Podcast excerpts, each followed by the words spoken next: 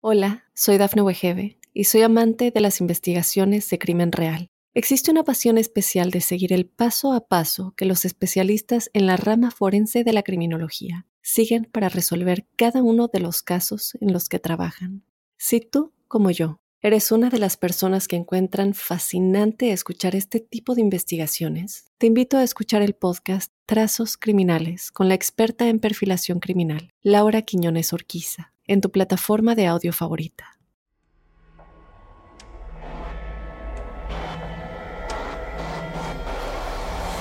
Observador paranormal.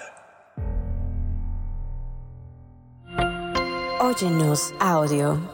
Sean bienvenidas y bienvenidos a este nuevo podcast de Observador Paranormal. Un capítulo que la verdad a mí me intriga mucho. Tengo, tengo mis dudas y sé que que el buen Juan Manuel Torreblanca me las va a poder resolver, o bueno, eso al menos espero. Es, la verdad es de estos temas que a mí sí me, me, ponen este, la piel chinita, como que sí me, me, sacan mucho de onda. Pero bueno, antes de seguir con mi onda, pues ya, ya lo mencioné y como siempre estoy con mi queridísimo amigo, el buen Juan Manuel Torreblanca. ¿Cómo estás, cabrón?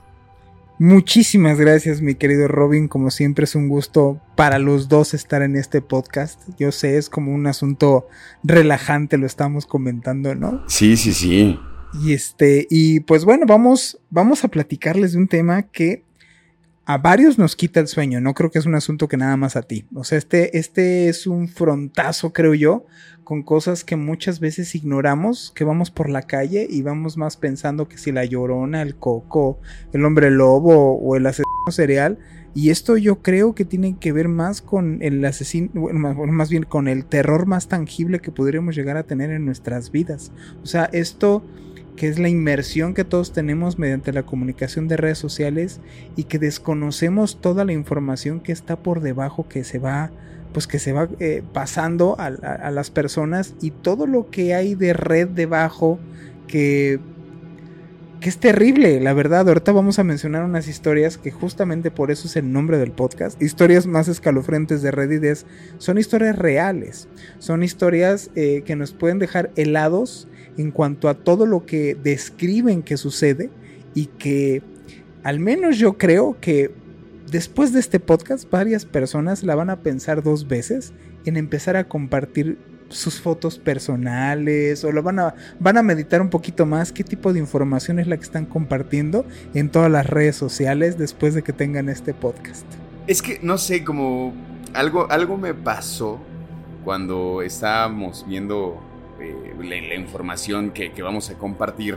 O sea, y como, y como este clavado que nos aventamos, ¿no? Con respecto a saber qué es eh, esta aplicación de Reddit, ¿no? O sea, como qué, cómo es que funciona. Y algo, la reflexión que empecé a hacer fue pensar que de pronto me siento como un viejo, ¿no? Que no entiendo cosas, ¿no? o sea, hay cosas que de plano no entiendo del todo. No, me, me, me, me saca de onda y jamás pensé que una cosa así existiera en las redes. Jamás. Esto es todos los días tienes acceso a tus cuentas, todos los días estamos en nuestro teléfono móvil, en nuestras redes sociales y realmente no sabes quién te está o quién puede llegar a hacer uso de toda tu información. O sea, hay mucha gente, del, antes de que empecemos con el tema de lleno, que una red que empezó a, hacer, digo, cualquier persona que se dedique un poquito al hackeo de este tipo de asuntos, lo primero que te recomienda es quita todas tus cámaras. O sea, si no la estás usando, quita tu cámara web. No estés así conectado con tu cámara. O sea, no prendas tu laptop, por ejemplo, que viene una cámara instalada ya y, y, tápala. Porque alguien que se está metiendo se puede meter a tu dispositivo sin que tú sepas que está dentro de tu dispositivo. Y puede tener acceso a tus controladores, incluida tu, tu cámara. Te grabó de lejos y entonces pues digo, sí, claro que se puede. Y entonces no está tan complicado. Qué miedo. O sea, es que eso, eso me parece de verdad como algo que igual y no lo podría creer. Como alguien se puede meter a tu dispositivo y comenzar a ver todas las cosas que tienes ahí. Digo, quien se meta a mi dispositivo se va a dar cuenta que soy aburridísimo, cabrón. No soy un tipo aburrido. Fotos de mi gato, nada más. Igual a mí, yo soy un tipo súper ñoño y teto, ¿no? Entonces voy a decir, este cuate nomás se la pasa viendo cosas bien ñoñas. ¿No? Lo delicado realmente es de lo que tú estás usando en tu dispositivo. ¿Qué pudiera llegar a ¿Qué pudieras llegar a tener información comprometedora sin ser comprometedora. ¿Ok? O sea, si tú de payaso vas a una fiesta en donde pues resulta que el tema de la fiesta fue vámonos todos de cholos y de sicarios, ¿no?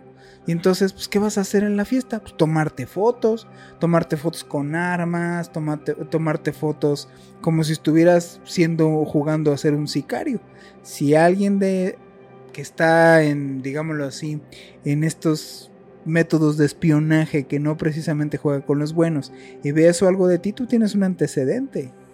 Hay mucha gente que le ha pasado de que pues, las confunden con otras, agarran sus dispositivos y tú tienes fotos jugándole al, al sicario y pues como de que no, aquí estás. Era una fiesta, se lo prometo. Ajá, pues como. No, no, no, mira, creo que cada vez me voy a hacer más cuidadoso. Voy a dejar de ir a fiestas con temática de sicarios.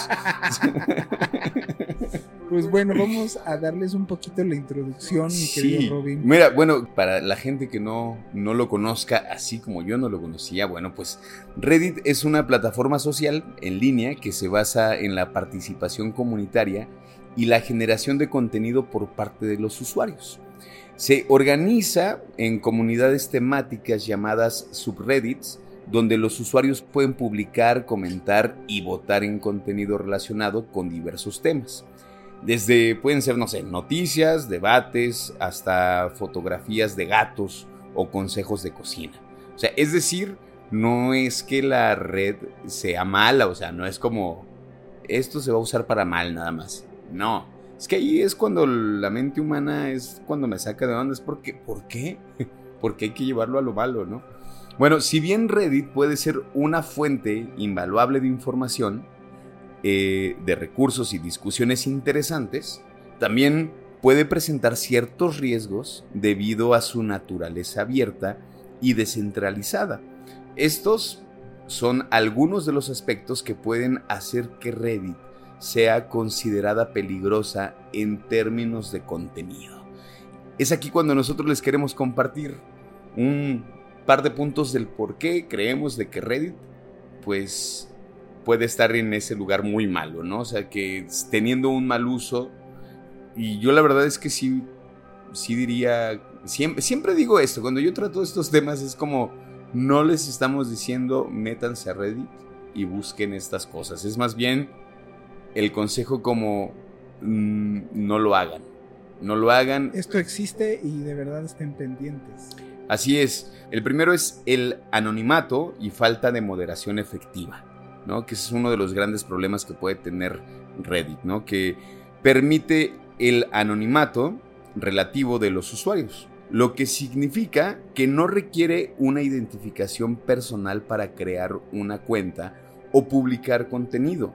Esto puede llevar a comportamientos irresponsables, trolls y usuarios maliciosos que pueden propagar información errónea, discursos de odio, acosar a otros usuarios o promover actividades ilegales, que sí sucede, ¿no? Bueno, en el 2 tenemos el contenido extremista y radicalizado, que algunos subreddits han sido creados con el propósito de promover ideologías extremas, incluyendo el racismo, la xenofobia, el sexismo y otras formas de discriminación.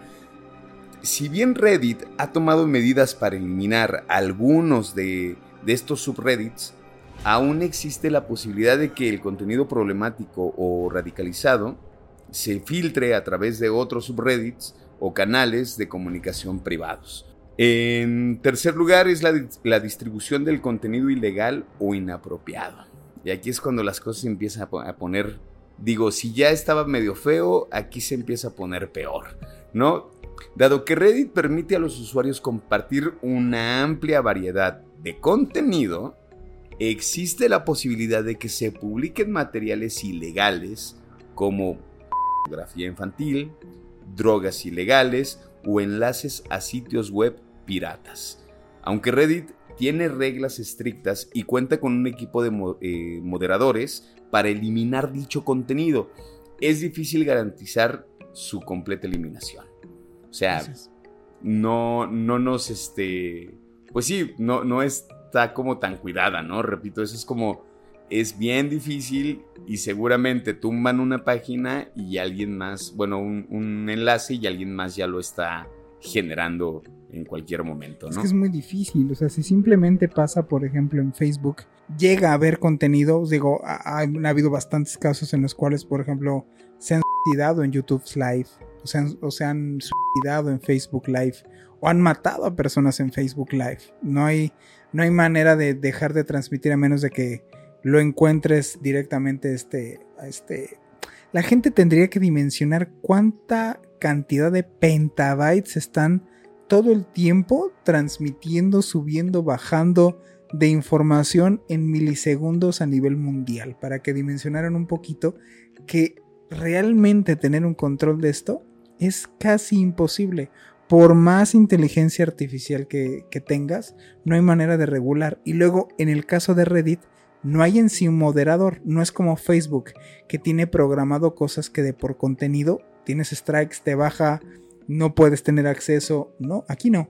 Aquí primero lo haces y luego lo bajan. Aquí primero lo difundes y luego consideran si lo bajan o no. Facebook hay cosas que ni siquiera te deja subir. Aquí no. Entonces hay muchas cosas que se han filtrado como videos ilegales, como contenido ilegal, como información ilegal, que se sube y ya después de un rato que se empieza a hacer mucho ruido, y ya que se hace ruido empiezan a indagar de dónde está viniendo todo todos estos reddits, ah, ok, ya lo analizan y ven si lo cortan o no lo cortan. O sea, funciona bien distinto. No es con esa inmediatez. Entonces se han colado una cantidad de cosas. O sea, y cosas tan burdas como ya lo veremos adelante de la gente que hay hasta su club de gente que le gusta estar viendo cómo se mueren personas. Hay un video muy viral que se hizo en Reddit de el no, yo te lo platicaba en una ocasión, el que atentó contra la vida de Bjork, que se grabó en un video VHS y en, en donde se viralizó, pues precisamente fue en Reddit. Yo más bien lo pongo como una señal de alarma, de alerta para quien nos esté escuchando, de que pues luego estamos diciendo que estamos prohibiendo por un lado caricaturas de la, de la época de nuestra infancia y jugándole al prohibicionismo con cosas que hasta parecen a veces eh, ridículas. Y por otro lado, pues le dejamos a un niño el acceso a esta terrible información y nos escandalizamos pues porque luego el pato Donald no tiene pantalones, ¿no? O sea, es totalmente hipócrita todo esto. Sí, sí, sí. Y bueno, como último punto que este, que me gustaría compartirles es que justamente eh, también existe la manipulación de la información.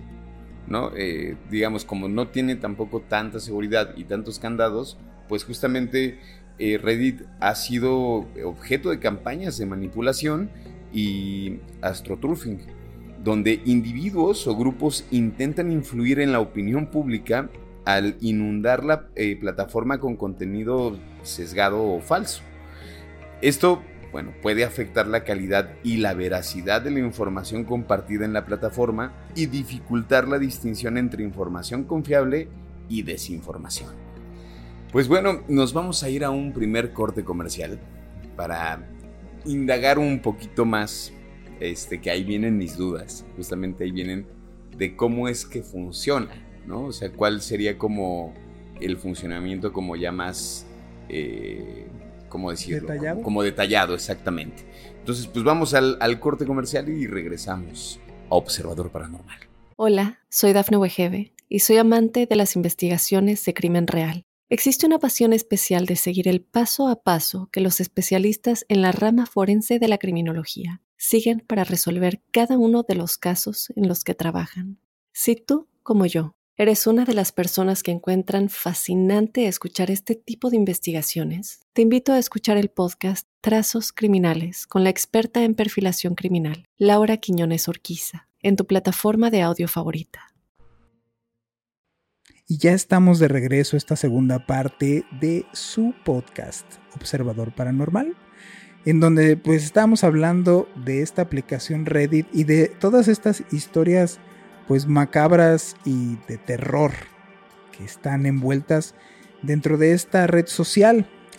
Para entender un poquito cómo funciona, cómo pudiera llegar a complicarse todo lo que tiene que ver con estas historias terroríficas, es que Reddit sirve como una especie de intermediario con la Deep Web. Y bueno, hay que entender este vínculo de la Deep Web y Reddit en donde pues bueno, son dos entidades distintas, pero pueden estar relacionadas en ciertos aspectos y unos de estos aspectos pues son los siguientes, ¿no? O sea, la Deep Web se refiere a que es la parte del Internet que no está indexada ni accesible a través de los motores de búsqueda convencionales. Se habla incluso de que la Deep Web es poco más del 90% de todo lo que hay de tráfico real en la web. Eh, bueno, incluye contenido que no está disponible públicamente y que requiere medidas adicionales para acceder. O sea, no necesariamente tenemos que estar pensando en que luego, luego la Deep Web es una red filia oculta. Sea, también toda esta información que se maneja, por ejemplo, en el acceso bancario o las cuentas que se tienen, no sé, detrás de las plataformas multimedia, toda esta información que hay de backup, toda esa información que se, se va moviendo está en la Deep Web, no es pública precisamente. Y bueno, también hay redes privadas, conexiones cifradas, direcciones de IP ocultas. Y bueno, la web abarca una variedad de contenido, desde bases de datos privadas y correos electrónicos protegidos hasta servicios encriptados y foros privados. Reddit, por su parte, como ya mencionamos un poco, es una plataforma en línea accesible a través de la web superficial, la que es llamada la Clear Web o la Surface Web, o sea, la que todo mundo puede llegar a tener acceso, en donde los usuarios pueden compartir y discutir contenido en diversos temas. Reddit en sí no forma parte de la Deep Web, o sea, es más bien un medio de acceso a la Deep Web, ya que es un sitio web de acceso público y ampliamente conocido. Pero bueno, sin embargo es posible que Reddit se mencionen o se compartan enlaces relacionados con la Deep Web. Esto es lo peligroso. Algunos subreddits pueden discutir temas relacionados con la tecnología de anonimato, redes privadas o actividades ilegales que ocurren en la Deep Web. Sin embargo, no es la plataforma en sí la que está conectada directamente a la Deep Web, sino los usuarios y las discusiones pueden tener lugar a ciertos subreddits en donde mediante estos subreddits te dan como acceso o pueden orientarte a tener acceso a esta Deep Web. Es importante tener en cuenta que la Deep Web es un entorno complejo y potencialmente peligroso, en verdad peligroso, y que no solamente esto, advertirle al público, a todos nuestros observadores, que al accesar a estos lugares no solamente es de que te pongas a negociar con sicarios la gente se imagina que entra aquí y está hablando con piratas, ¿no? Cibernéticos. No, también te está vigilando el FBI. Te está vigilando la CIA. Se, están ahí infiltrados ahí adentro. Y si te pones a hacer cosas ilegales, más si eres inexperto, es muy fácil que lo primero que pase es que acabes en manos de las autoridades a que te pongas a comerciar. Y bueno, antes de que, por ejemplo, eh, como, como, poniendo este ejemplo de cómo sí están siendo observadas bastantes eh, páginas de este tipo, o accesos de este tipo, antes de que el FBI bloqueara la web deep.net, era conocido por tener una lista de tiendas en línea que ofrecían productos ilegales. Estas tiendas proporcionaban información de seguridad y opiniones de los usuarios. Bueno, te vamos a mencionar algunos de estos productos ilegales que se, se tenían en estas tiendas. Narcóticos, por ejemplo, o sea, había una tienda en línea, en Evolution se llamaba, se encontraban 18.700 resultados, mientras que en Agora había 14.500 resultados. Todos estos de productos que se vendían pues, a, mayores cantidades que más que pequeñas cantidades. Según un estudio de precisamente de tráfico de sustancias ilegales, de las personas que, que consumen estos, estos, así, estas sustancias, es el medio donde trafican más. Entre las drogas más populares que se encontraban dentro de estos espacios en la Deep Web, pues era la marihuana, el éxtasis, la cocaína, el hashish, la metanfetamina, la heroína, el fentanilo y muchas otras cosas más. También se pueden comercializar cuentas premium, o sea, se ofrecen cuentas vitalicias de servicios como Spotify, Hulu, Netflix, Minecraft y en precios, pues obviamente risibles. O sea, por ejemplo, en Europa, pues por 2 euros te pueden dar una vitalicia, o sea, para siempre, para que la gente lo entienda más fácil, una cuenta para siempre de Netflix, en donde no puedas, no pagues absolutamente nada porque ya es una cuenta vitalicia. También se puede dar muchísimo las falsificaciones. Y son tiendas donde se, ofrecen, pues obviamente, eh, no, necesariamente estamos hablando de documentación, que también lo hay, sino objetos como relojes Rolex o, lentes Ray-Ban en donde están, son falsos, son falsificables y se venden mediante pues estas redes. También están billetes, obviamente, pasaportes, carnes de, de, estudiantes de universidades prestigiosas, en fin, o sea, una cantidad de documentación que obviamente es falsa, pero que también se trafica por medio de estas redes. También armas y municiones. Si bien la oferta era limitada en estas tiendas, se podía encontrar también pues armas de fuego, pistolas, pistolas usadas, este, escopetas, metralletas, en fin. Y en cuanto a municiones, o sea, en cuanto a las balas, se ofrecían muchas variedades, incluso cartuchos de AK-47, ¿no? Y por último, pues obviamente el hacking. Esto es donde tenemos que advertirles a quien quiera jugar al experimento de vamos a ponernos, porque cada vez se hace más fácil el, acceso a estas redes, a la deep web en donde pues puede resultar totalmente y completamente hackeado, ¿no? Entonces, pues además de todos estos productos que mencionamos, también hay servicios de hacking disponibles en estas tiendas, en donde pues obviamente los servicios que tú puedes llegar a contratar es, ah, mira, en serio, quiero que te metas a tal dispositivo de tal persona y me saques toda la información, incluyendo su información bancaria. Entonces es muy delicado. La mayoría de muchos delitos que actualmente se están cometiendo, se están cometiendo a través de estas redes. ya, ya, no, ya no es pensar en estos ladrones de antaño o en estos, eh, digamos, malosos de antaño en donde pues, era el clásico que te encontrabas en la calle. Y, no, no, no. O sea, los crímenes verdaderamente terribles se están dando a través pues, del acceso a Internet, simplemente. Sí está... Te digo que toda esa parte es creo que sí, es mucho de darme, de darme miedo, ¿no? Y, bueno, ya como adentrándonos a estas historias, esta a mí me parece que es como de las, que es como una locura, es como de verdad. Gente enferma. Eh, están las muertes por encargo, ¿no? En el oscuro y peligroso mundo de los sicarios se encuentran personajes como Cthulhu, Quick Kill o Contract Killer, quienes ofrecen servicios de asesinato por encargo a partir de 20 mil dólares. Siempre exigidos como pago anticipado, uno se podría preguntar, ¿serán estafadores?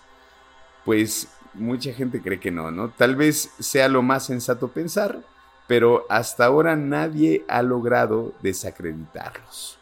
Quizá debido a la falta de una verificación empírica por parte de valientes investigadores. A ver, contrátalos y averigua. Es, exactamente, sí, no, no, no, no, ¿para qué te arriesgas? No. Ahora sí que sin importar si se trata de un engaño o no, estos sicarios parecen tener todo eh, planeado meticulosamente. En la tabla de precios de Cthulhu, por ejemplo, se detallan los costos de hacer que un asesinato parezca un accidente. Bueno, pues eso ya, ¿no? Te, se, va a subir de precio, te va a salir en 75 mil dólares para eliminar a una persona común y corriente y 300 eh, mil dólares para eliminar a un alto cargo. Ya que si esto te resulta demasiado costoso para tus intenciones, pues siempre existe la opción de dejar a la víctima paralizada por la mitad de precio. Fue de verdad impresionante ver la página o sea, como su, como su especie de carta de presentación, ¿no? Sí, que te la enseñé. Fue digo, eso no lo podemos mostrar mucho, pero sí, o sea, existe. te enseñé la captura en donde está la información real de Cthulhu, en donde te dice del armamento, de que son militares especializados, cuánto entrenamiento tienen comprobado. O sea, no crean que nada más es un anuncio así de posteo de Facebook, así de... No, no, no, no. O sea, viene una descriptiva perfecta de quiénes son, o sea, su, quiénes son, obviamente referente a sus credenciales de qué experiencia es la que tienen, cuáles son los, los combates en los cuales están hechos, qué, qué, tipo de armas, en qué lugares del mundo, toda la descriptiva y todos los tipos de trabajos que pueden llegar a realizarte y su correo electrónico para que los contactes, obviamente. Muy profesionales ellos. No, es que aparte, esto también decía en, en, esta captura de pantalla, ¿no? El rollo que puede ser en cualquier parte del mundo. No, pues es que como no quiere andar uno con miedo. O sea, imagina eso. Bueno, ¿cuál es la siguiente historia? Bueno, la siguiente historia es los osos de las confesiones. O sea, los osos no nos referimos a unos ositos tal cual, aunque sí eran unas imágenes que se compartían de confesiones. El oso de las confesiones en Reddit era un término utilizado para describir un fenómeno que ocurrió en la plataforma se refiere a una serie de publicaciones anónimas, porque pues, obviamente es lo que te permite Reddit que seas anónimo, en la que los usuarios compartían sus secretos o confesiones personales, generalmente acompañadas de una imagen o ilustración de un oso de peluche. El problema aquí es que muchas personas empezaron a confesar no precisamente engaño a mi esposa o a confesar de, ay, es que fíjate que envenené al gato, sino cosas muchísimo más complicadas como asesinatos, eh, incluso con tráfico de personas, ¿no? En donde varias investigaciones se abrieron a partir de esto que empezó a, a publicarse en Reddit y sí dieron con varias personas que estaban digámoslo así, cometiendo varios delitos. El fenómeno del oso de las confesiones se popularizó en Reddit debido a la naturaleza anónima de esta plataforma y permite a las personas compartir libremente sus experiencias y sentimientos sin revelar su identidad. O sea, tú podías decir es que yo siento como que amo a y ponías el nombre, pero pues obviamente como era anónimo, pues no había problema, ¿no? Y bueno, además la imagen del oso de peluche agregaba un toque así como de inocencia, como de ternura, las confesiones, en fin, ¿no? Y entonces creaba una especie de contraste entre la dulzura visual del osito y pues obviamente con cosas bien íntimas y obscuras, ¿no? Entonces, bueno, vamos a mencionar que nos menciones una de esas confesiones perturbadoras, por ejemplo, de lo que pasó con una niña, ¿no? Sí, sí, sí, esta, esta confesión que me parece... Eh, sí perturbadora, sí muy perturbadora. Bueno, el 14 de noviembre del 2021, el popular TikToker Weasley Shosen compartió un video impactante en el que revela una, oscura confesión obtenida de, Reddit, específicamente del subreddit eh, R Confessions. En esta publicación se narra una perturbadora historia protagonizada por una niña que enfrenta a su hermano quien padece de autismo severo. Pues bueno, según la confesión, la niña llegó a un punto de frustración con su hermano, lo que desencadena un terrible incidente. En un momento de descontrol, la niña lo empuja por las escaleras, lo que resulta en daño cerebral y problemas de memoria para su hermano. Consciente la niña de, las consecuencias de sus acciones, pues dijo, pues voy a mentir, ¿no? Y entonces le miente a sus padres y les asegura que fue un accidente. Me parece muy perturbador que la niña confíe en la, en la plataforma para contar la historia. El siguiente, que nosotros titulamos Los amantes de la muerte y yo en este punto diría agregado cómo hay gente enferma en este mundo, la verdad, porque yo, o sea, trato de ser siempre lo más imparcial posible, no ser tendencioso o tratar de ser lo menos tendencioso en cuanto a mis juicios. Pero en esta parte de verdad yo no puedo entender a la gente, es donde me hace dudar, tengo mis dudas de la humanidad, ¿no? ¿Qué es esto de los amantes de la muerte? Bueno, los amantes de la muerte, pues el tema de la muerte siempre ha despertado pues una mezcla de estas emociones en las personas, ¿no? Desde la tristeza que te da que alguien fallezca, el lamento, ¿no? Y también, pues la verdad, el morbo que la gente llega a tener respecto a la muerte. En este vasto mundo de Internet existe una comunidad en línea compuesta por 425 mil individuos o más que se reúnen bajo la condición compartida de explorar y recopilar contenido relacionado con muertes en diversas circunstancias. Esta comunidad conocida como el, obviamente, el, el, slash de, o sea, la guía de, de Reddit de Watch People Die, o sea, traducido, ver gente morir, ha estado operando desde el 2012 proporcionando un espacio para compartir y observar videos que documentan tanto muertes accidentales como intencionales. Yo recuerdo, digo esto es bastantes años atrás, cuando empezaba el Internet, que existían páginas como rotten.com en donde podías acceder a ver, no sé, alguien que tuvo un accidente en una moto y tenía parte a la cara y cosas terribles, ¿no? Pero bueno, este grupo ha ido a más y ha traído un gran número de sus suscriptores y visitantes que obviamente en su argumento de que se sienten intrigados por este tipo de contenido, pues han crecido desmesuradamente en popularidad y dentro de esta, pues de esta plataforma de Reddit. Sin embargo, actualmente el sitio se encuentra bajo una política de cuarentena. O sea, ¿qué, llegó a pasar? Como fue tan exagerado de que eran videos tan gráficos y escenas tan gráficas de personas muriendo, desde asfixia, desde torturas, desde... Era tantísimo que obviamente está muy enfermo todo esto, pues, para pronto. Y entonces todo esto lo congelaron y lo pusieron como una cierta de cuarentena el propio Reddit. Lo que significa que a su acceso se encuentra pues, totalmente restringido.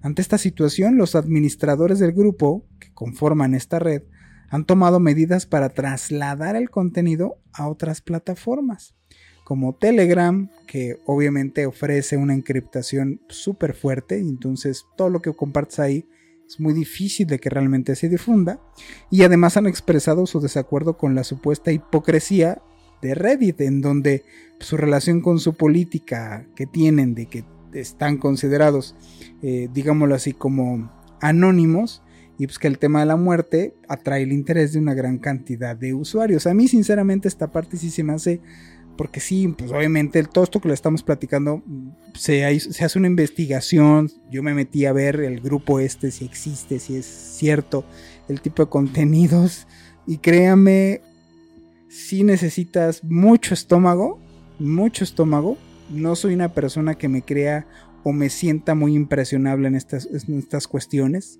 Estoy hablando de que desde el 2001 conozco Rotten y, veía todas estas cosas, no por el morbo de que me encante la muerte, sino por el hecho de conocer el acceso a la información de todo este tipo de cosas y acabé de verdad asqueado. O sea, si hay unas cosas que no, desde accidentes, accidentes tontos hasta niños cayéndose de edificios, en fin, una cantidad de cosas, no sé, a mí al menos provocó una fuerte jaqueca y, y estar como unas dos, tres horas medio bajoneado. Y, de verdad, o sea, eh, esta sensación que al menos en mí dejó de ver estar investigando, indagando. o sea, no, no, no, no. O sea, sí tuve que dos, tres horas dedicarme a estar viendo caricaturas de los ochentas, cosas que de, verdad me, me, orientaran hacia otra cosa en mi mente, porque sí te llega a afectar. O sea, sí no, no, puedo entender cómo hay un club de adoración de este tipo y que se compartan esta información. De verdad, fidedignamente, no los entiendo. Sí, la verdad es que no, no, no, no. ¿Sabes a qué me recordó también? Yo no sé si llegaste a ver estos videos eh, que también circularon ahí como por los noventas, dos miles. Se llamaban Trauma. Y que era como una recopilación de videos traumáticos. Eran DVDs. Eran DVDs. No, había VHS, y ya después se convirtieron en el DVD. Y yo me acuerdo que por, por tontos, o sea, sí, o sea, no, no le puedo encontrar otra forma. Yo aún sigo teniendo videos en mi cabeza que no logro sacarlos. O sea, que de pronto llegan flashazos y digo, es que de dónde vi esa imagen. Y es como de, claro, los, el video de trauma, ¿no? Que entre los amigos de pronto nos llegó un VHS de trauma y lo pusimos y no, lo tuvimos que quitar, o sea, digo, muy valientes nosotros, lo vimos, vimos varios videos, hasta como que iba subiendo de tono, iba subiendo de tono, iba, y hasta que fue como de, ya, ya no puedo. No, eh, digo que son imágenes que todavía se me quedan en la cabeza. Y que seguramente también esos videos iban como, tenían una especie de restricción, ¿no? Eran como conseguirlos por abajo del agua. No sé cómo llegamos a esos videos, ¿eh? Siempre, de hecho, era como, el rollo era conseguirlos por debajo del agua. De ahí se vino este, incluso este, digo, existe todo este mito o esta leyenda urbana de los videos snuff. En donde el término es porque son videos prácticamente de asesinatos por encargo de tortura. Sobre todo eso, ¿no? Porque los de trauma que estás mencionando eran muchas veces que ah, digo, yo también vi varios de esos en donde era un ejecutado, ¿no? En donde era por encargo o habían encontrado a alguien robando y le cortaban las manos. Bueno, pues nos vamos a ir a un siguiente corte comercial para terminar con, con esta, este, este caso que a mí me gustaría que nos lo contaras. Este, porque está también perturbador, o sea, si es como, ¿qué? Pero pues, eh, nos vamos a ir primero al corte comercial y regresamos a Observador Paranormal. Hola, soy Dafne Wegebe y soy amante de las investigaciones de crimen real. Existe una pasión especial de seguir el paso a paso que los especialistas en la rama forense de la criminología siguen para resolver cada uno de los casos en los que trabajan. Si tú, como yo, ¿Eres una de las personas que encuentran fascinante escuchar este tipo de investigaciones? Te invito a escuchar el podcast Trazos Criminales con la experta en perfilación criminal, Laura Quiñones Orquiza, en tu plataforma de audio favorita. Ya estamos de vuelta a esta última parte de Observador Paranormal. Gracias a la gente que se queda hasta, hasta el final. Y la verdad es que esta parte final está bien interesante. Bueno, más que interesante, está muy perturbadora. Pero bueno, nos vamos a ir con este caso. ¿Cuál es el caso, Juan? Pues bueno, el caso es el caso de Lake City Quiet Pills. Bueno, todo comenzó, ahí les va como es la historia de este, de, de este caso de Lake City Quiet Pills. Todo comienza con un usuario de Reddit que respondía al nombre de Religion of Peace, o sea, la paz de la religión. Este individuo se autodenominaba como un anciano y era conocido por sus quejas constantes dirigidas hacia otros usuarios en la plataforma, así como un viejito cascarrabias actuaba, ¿no? Y bueno, además era muy activo en el subreddit llamado Hailbite, lo cual levantaba muchas sospechas. Tenía que ver precisamente con gente que había sido encarcelada. En una ocasión, Religion of Peace hizo una gran promoción de su propio sitio web llamado precisamente como esta historia, Lake City Quiet Pills. Este sitio parecía contener imágenes de chicas que posiblemente eran menores de edad, lo cual generó preocupación entre la comunidad de Reddit. Este hombre, que afirmaba tener más de 70 años, haber servido en el ejército de Estados Unidos durante mucho tiempo y mantenerse en forma a pesar de su avanzada edad. Sin embargo, el problema o lo raro empezó acá. Surgió cuando un nuevo usuario, bajo el nombre de 260 o 26, reveló que había encontrado muerto a Religion of Peace en su computadora. Este usuario afirmaba conocerlo y dejó en claro que no era una persona agradable. Aparentemente, ese era el fin de la historia, o al menos así parecía. ¿Qué fue lo que sucedió después? Pues que, bueno, debido a la fama que tenía este personaje de Religion of Peace en Reddit, muchas personas empezaron a, pues, investigar, ¿no? Decidieron indagar qué había detrás de toda esta historia, sobre todo de su sitio web que estamos mencionando de Lake City Quiet Pills. Como ambos usuarios estaban involucrados, el 260, 2 o 2 slash 60 o 2 slash 6, porque tenía varios, fue entonces, bueno, cuando descubrieron que en un sitio web similar a Reddit llamado Fark había un usuario registrado con el nombre de Angel26. Obviamente refiriéndose a este que estamos diciendo de 2 6 o 60. En su biografía había una frase intrigante y decía, otorgando píldoras tranquilizantes de Lake City a los malditos bastardos que necesitan un descanso permanente desde el año 1968. O sea, estaba confesando de que había él asesinado al usuario de Reddit precisamente de, de, Religion of Peace. Esto hizo que sospechara que Angel 26 podía ser la misma persona que anunció la muerte de Religion of Peace. La gente empezó como a indagar y a juntar las piezas, ya que obviamente hacía la referencia de las Lake City White Pills y utilizaba los números 2 y 6 que estamos mencionando. Lo más sorprendente fue descubrir que en su correo electrónico el dominio que tenía era arroba como si fuera usuario de la página del que era anteriormente el usuario de Reddit.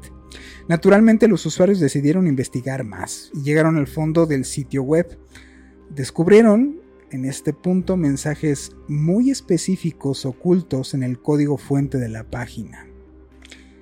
Obviamente alguien los había dejado intencionalmente aquí, los cuales insinuaban que aquel sitio web era utilizado como una especie de plataforma para contratar a mercenarios y recibir encargos. O sea, se, se trataba no de una red de asesinos cualquiera. Develó más bien un, un punto para reunión de los mercenarios en donde se estaban poniendo de acuerdo para hacer asesinatos. O sea, esta no era una red de filia como se pensaba al inicio, sino más bien era una red de mercenarios que mataban a personas por encargo. Entonces, como empezó a ser muy partícipe, no les gustó a la red de mercenarios a los cuales pertenecía Religion and Peace y el otro usuario lo mató.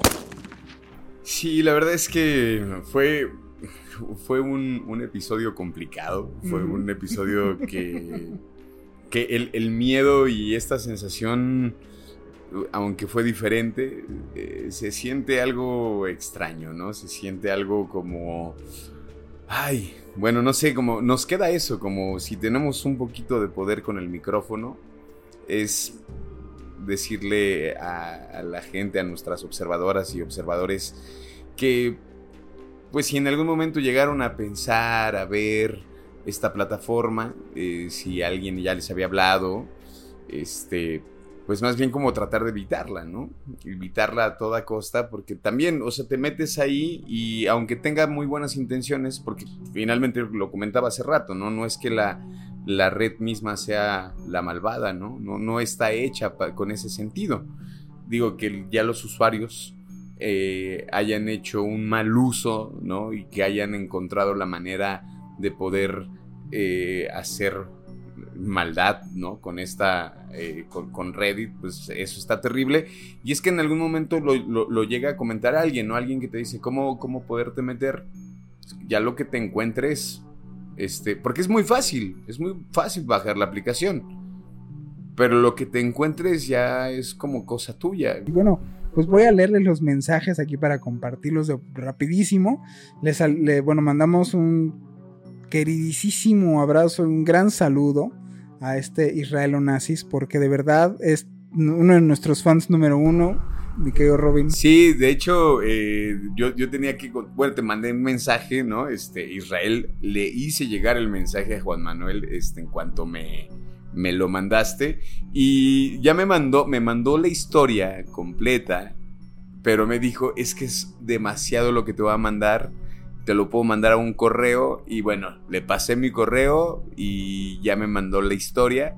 En algún momento, la verdad es que no he podido leerla porque había tenido mucho trabajo, pero ya me mandó la historia, habrá que leerla.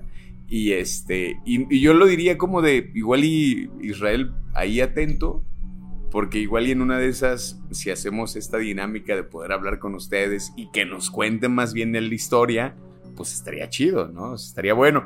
Todavía no sabemos qué dinámica, no sabemos cómo va a estar esta, esta ondita de poder platicar con ustedes, que a mí me parecería mucho más interesante, ¿no? También, bueno, le mando un saludo a Andrea Andrea Peña nos, me mandó una historia, bueno, nos mandó una historia pues de eh, este extraterrestre que se hizo muy famoso, que supuestamente lo captan en Las Vegas y de que una familia reporta que hay un extraterrestre en su casa y todo este asunto. Muchas personas, de verdad muchas personas me mandaron a consultar de qué es lo que yo opinaba.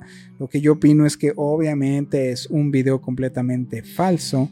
Eh, no es un extraterrestre, está creado por computadora, ya salió el tipo que dice cómo que lo hizo y todo este asunto y, por qué y la viralización. Entonces, pues es complicado, ¿no? Bueno, también un gran saludo a Vania Sueta, que fue también la que, la que en el programa pasado mencionamos que, que nos comentaba acerca de estas canciones de, los invitamos a ver ese podcast de las, de las canciones satánicas volumen 3.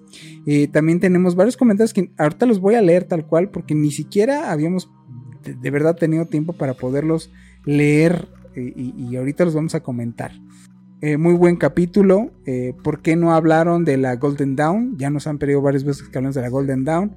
Vamos a hablar de la Golden Dawn. Estamos preparando un programa que tiene que ver con sectas, pero de, otro, de otra perspectiva. ¿no?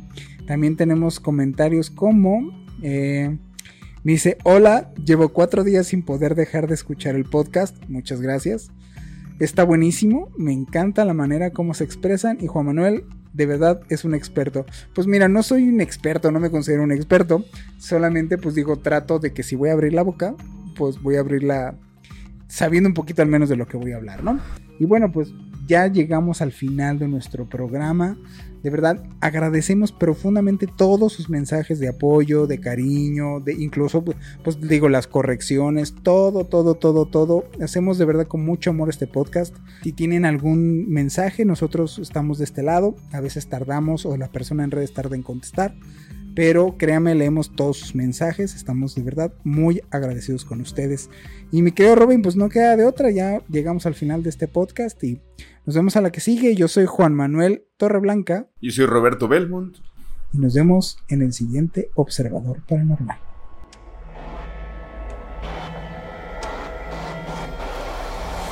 Observador Paranormal. Óyenos audio. Hola, soy Dafne Wegebe y soy amante de las investigaciones de crimen real. Existe una pasión especial de seguir el paso a paso que los especialistas en la rama forense de la criminología siguen para resolver cada uno de los casos en los que trabajan. Si tú, como yo, eres una de las personas que encuentran fascinante escuchar este tipo de investigaciones, te invito a escuchar el podcast Trazos Criminales con la experta en perfilación criminal, Laura Quiñones Orquiza en tu plataforma de audio favorita.